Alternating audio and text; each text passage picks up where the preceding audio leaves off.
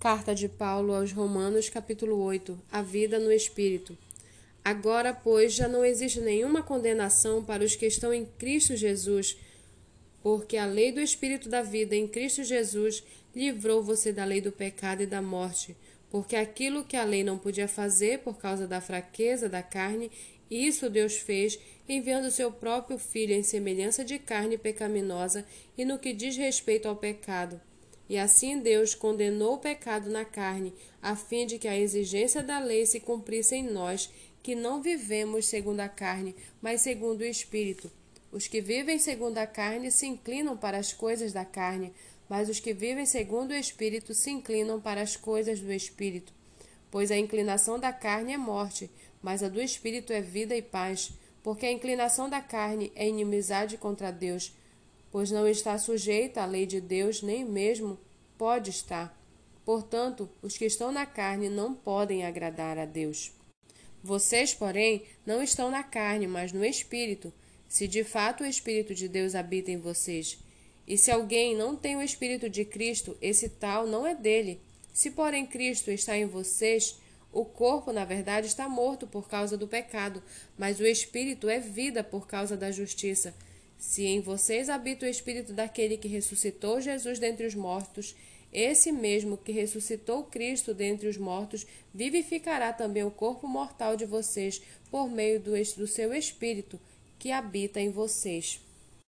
Assim, pois, irmãos, somos devedores não à carne, como se estivéssemos obrigados a viver segundo a carne.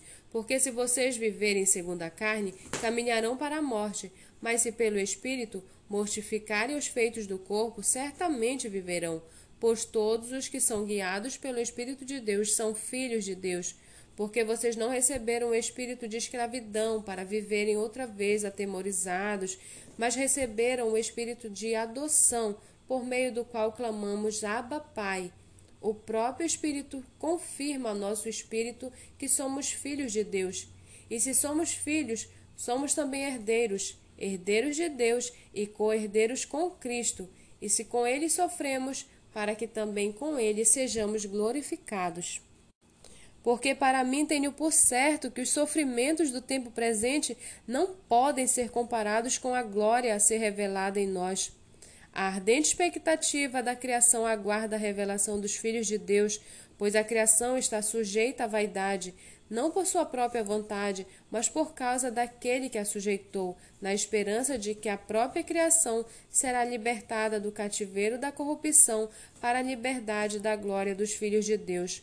Porque sabemos que toda a criação a um só tempo geme e suporta angústia até agora, e não somente ela, mas também nós que temos as primícias do Espírito, igualmente gememos em nosso íntimo, aguardando a adoção de filhos, a redenção do nosso corpo, porque na esperança fomos salvos. Ora, esperança que se, que se vê não é esperança, pois quem espera o que está vendo? Mas, se esperamos o que não vemos, com paciência o aguardamos. Da mesma maneira, também o Espírito nos ajuda em nossa fraqueza, porque não sabemos orar como convém, mas o próprio Espírito intercede por nós com gemidos inexprimíveis.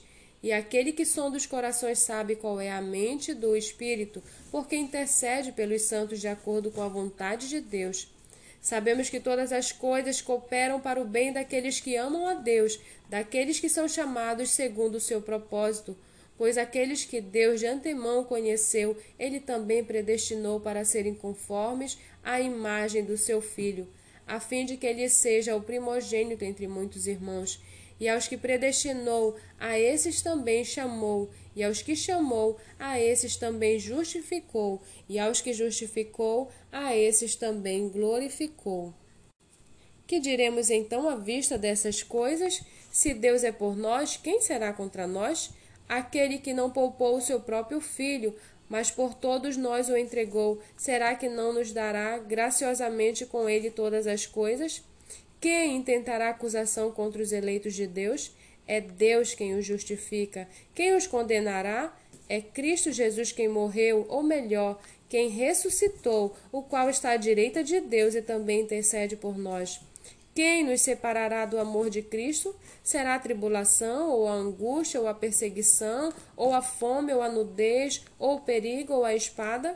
Como está escrito, por amor de ti somos entregues à morte continuamente, fomos considerados como ovelhas para o matadouro.